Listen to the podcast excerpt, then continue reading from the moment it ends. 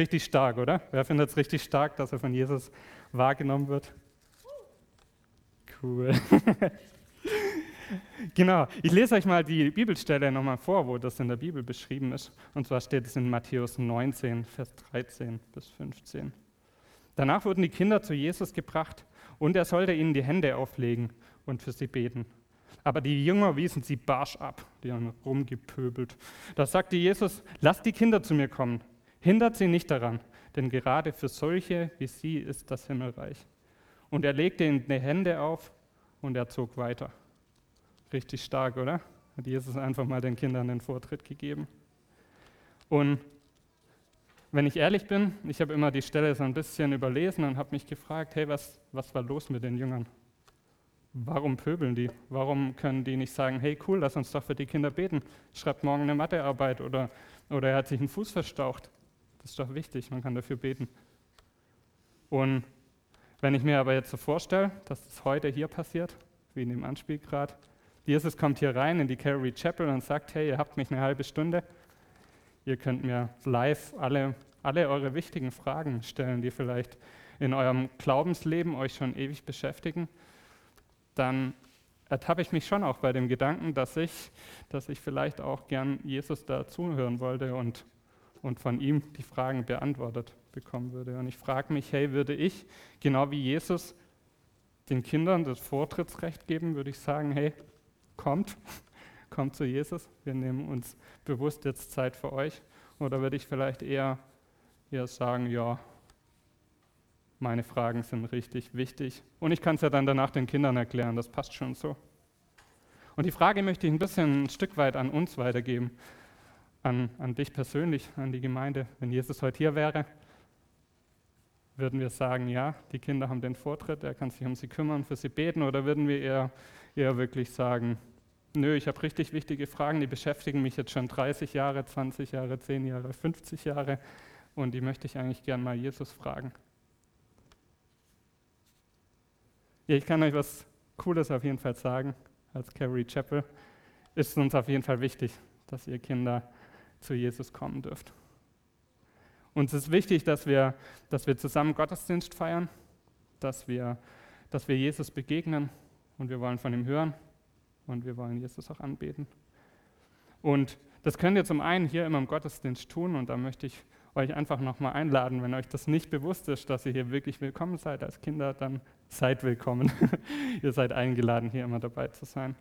Und zum anderen wollen wir aber auch einen bewussten Rahmen schaffen, wo wir wirklich ganz konkret auf euch eingehen können, wo wir, wo wir wirklich Zeit für euch nehmen können und wo ihr einfach kompromisslos den ersten Platz habt. Und zwar haben wir da coole Jugendarbeitsbereiche, ich habe es vorhin schon kurz erwähnt. Wir haben sonntags den Kindergottesdienst, wo ihr einfach ein bisschen auf euch zugeschnittener ähm, wirklich von Jesus hören dürft. Und freitags gibt es die Jugend, die Echtzeit und die Ranger, wo ihr hingehen könnt und wo ihr einfach Jesus begegnen könnt. Und da, dazu möchte ich euch einfach auch einladen und ermutigen, weil ihr seid uns wichtig und ihr bekommt auch in der Gemeinde einen richtig wichtigen Platz und den dürft ihr einnehmen. Genau, die erste, die erste Sache, die ihr euch merken dürft, ihr seid wichtig bei Jesus. Ihr dürft zu ihm kommen. Das war aber nicht die einzige Stelle, wo, wo wir in der Bibel sehen, dass Jesus wirklich bewusst ein Kind, wo er ein Kind wie, wie dich nimmt und das vor seine Jünger stellt und das sogar zum Vorbild macht. Ein paar Tage zuvor, also ich denke mal, es waren ein paar Tage zuvor, da waren die Jünger mit Jesus unterwegs und die sind da rumgelaufen, irgendwo zum nächsten Ort, wo Jesus predigen wollte oder so. Und unterwegs streiten sie sich, weil sie sind jetzt schon alle Jünger, folgen Jesus schon ein Weilchen nach und sie sagen, hey, wer ist eigentlich der Größte von uns? Wer von euch will der Größte sein in irgendwas richtig gut, der Beste? Ja, genau. Ich will auch manchmal in was richtig gut sein. Deswegen, ich kann das gut nachvollziehen. Und genau das machen die. Die diskutieren da und sagen, hey, ich bin der Größte. Ich habe viel mehr Zeit mit Jesus verbracht und so weiter. Und sie gehen zu Jesus und sie fragen ihn einfach, hey Jesus, wer ist denn eigentlich der Größte im Himmelreich? Und ich lese euch die Bibelstelle einfach kurz vor, wo Jesus den Jüngern die Antwort gibt. Die steht in Matthäus 18, Vers 1 bis 4. Und da steht, in jener Zeit kamen die Jünger zu Jesus und fragten, wer ist eigentlich der Größte im Himmelreich? Jesus rief die Kinder, stell, Jesus rief ein Kind, stellte es in die Mitte und sagte, ich versichere euch, wenn ihr nicht umkehrt und wie die Kinder werdet, könnt ihr nicht ins Himmelreich kommen. Darum, wer sich selbst erniedrigt und wie das Kind wird, der ist der Größte im Himmelreich. Richtig stark. Nochmal die gleiche Message, ihr habt einfach einen richtig wichtigen Platz. Und Jesus setzt sogar dort ein Kind als Vorbild für seine Jünger. Könnt ihr euch das vorstellen? Die Jünger, die ewig mit Jesus selber unterwegs sind, da sagt Jesus einfach mal, hey, schaut euch das Kind an. Hm, heißt das jetzt, was wir Erwachsenen machen, ist alles Quatsch und ihr seid eigentlich die, die größten Vorbilder? Ist so, dass das alles, was die Erwachsenen machen, dass es falsch ist? Dass wenn sie versuchen, ein gottgefälliges Leben zu führen, wenn sie versuchen, die Bibel zu verstehen, wenn sie versuchen, ohne Sünde zu leben oder wenn sie hier in eine christliche Gemeinschaft gehen und sich gegenseitig schleifen lassen wollen, ist es dann falsch? Nee, das passt schon alles. Das machen, machen eure Eltern, das machen die Erwachsenen schon gut, indem sie das versuchen. Aber eine Sache, die Jesus, glaube ich, so ein bisschen auch damit sagen möchte, möchte ich euch an einem kleinen Beispiel erklären. Und zwar habt ihr schon mal eure Eltern gesehen, wie sie sich einfach mal irgendwo auf den Tisch stellen oder auf eine Mauer und dann einfach in die Arme von eurem Opa oder von eurer Oma springt? Nicht? Hat jemand gesehen? Gar niemand. ja, ich auch nicht, muss ich sagen. Aber wenn wir mal umgekehrt denken, habt ihr schon mal gesehen, wie ein Kind das macht? So ein kleines Kind, das stellt sich hier vorne auf die Bühne, das springt einfach so mal in die Arme von seinem Papa. Habt ihr schon gesehen? Ich sehe viele nicken. Ich auch. Und genau das ist so eine, eine Stelle, wo ich glaube, dass Jesus das auch mit da andeuten möchte. Und zwar, ihr Kinder, ihr denkt überhaupt nicht, nicht drüber nach, ob das jetzt gefährlich sein könnte. Ihr denkt nicht drüber nach, ob euch euer Papa fängt, ob er stark genug ist, sondern ihr springt, weil ihr einfach ein hundertprozentiges Vertrauen in euren Papa habt. Das bezweifelt ihr nicht. Und genauso ist manchmal auch bei Gott. Ein kindlicher Glaube, der weiß einfach, ich kann nicht tiefer fallen als in die Arme von meinem Papa, als in die Arme von Gott. Und er wird mich fangen zu 100 Prozent.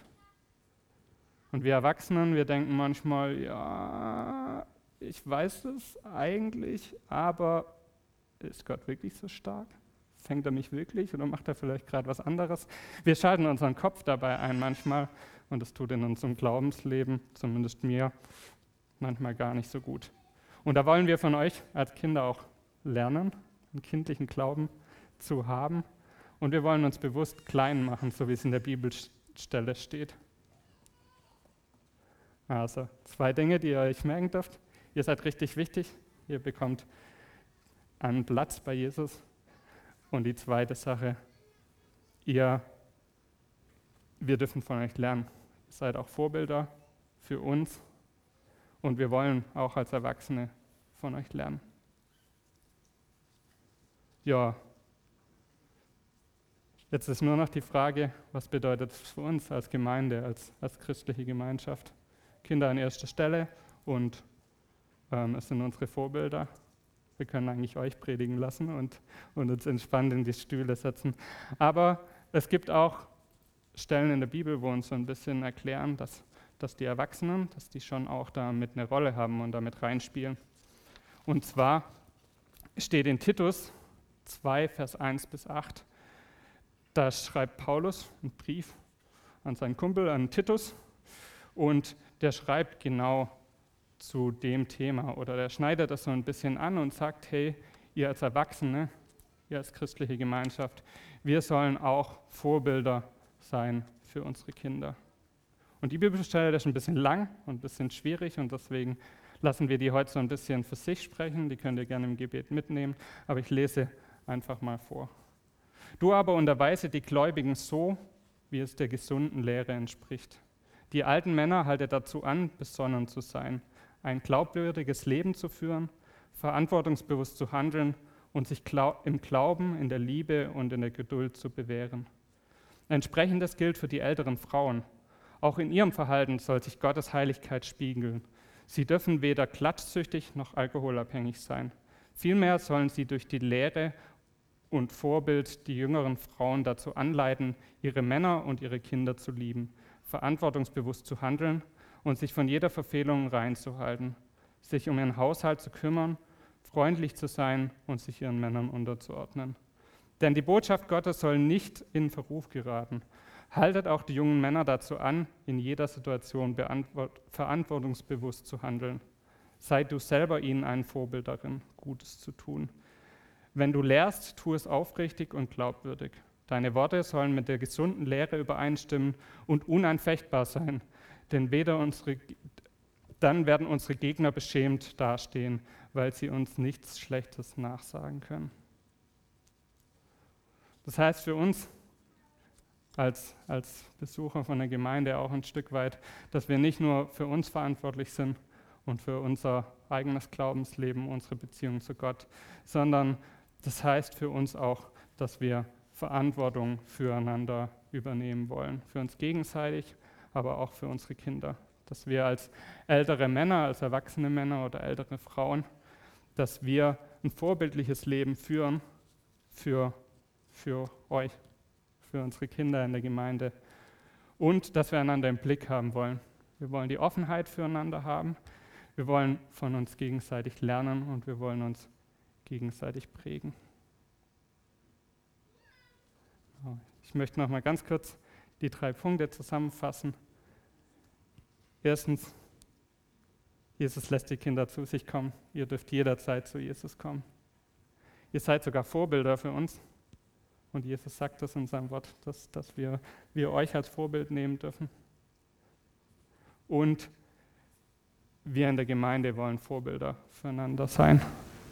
Wir wollen uns ein, ein gottgefälliges Leben gegenseitig vorleben. Wir wollen uns schleifen und wollen für uns gegenseitig einfach Verantwortung übernehmen und auch für euch Kinder. Das bedeutet nicht nur, nicht nur ihr dürft Vorbilder für uns sein, sondern ihr dürft euch auch ähm, starke Persönlichkeiten im Glauben als Vorbild nehmen, eure Eltern oder in der Gemeinde, weil die können euch auch viel beibringen, was das Glaubensleben betrifft. Ich möchte mit einem Gebet abschließen und ich glaube danach darf ich einen Lobpreis zurückgeben. Vater, ich danke dir, dass wir gesegnet sind in der Gemeinde mit Kindern, dass du dadurch so viel Lebensfreude uns gibst, dass wir so schöne Jugendarbeitsbereiche haben in verschiedenster, in verschiedenster Art, wo, wo wir wirklich dich feiern können, wo wir Fragen stellen können und wo, wo wir mit dir zusammengehen können. Und ich danke dir einfach für jedes Kind, das du uns geschenkt hast. Und ich danke dir auch für jeden, der sich damit in die Verantwortung stellt und einfach auch sagt, ja, ich möchte, ich möchte ein Vorbild für Kinder sein, ich möchte Kinder an die Hand nehmen und sie im Glaubensleben begleiten. Und ich bitte dich, dass du uns da immer wieder drin schulst, uns in deine Schule nimmst, uns immer wieder den Weg zeigst, wo es hingehen soll und was richtig ist. Danke für deinen Segen und für deine Treue. Amen.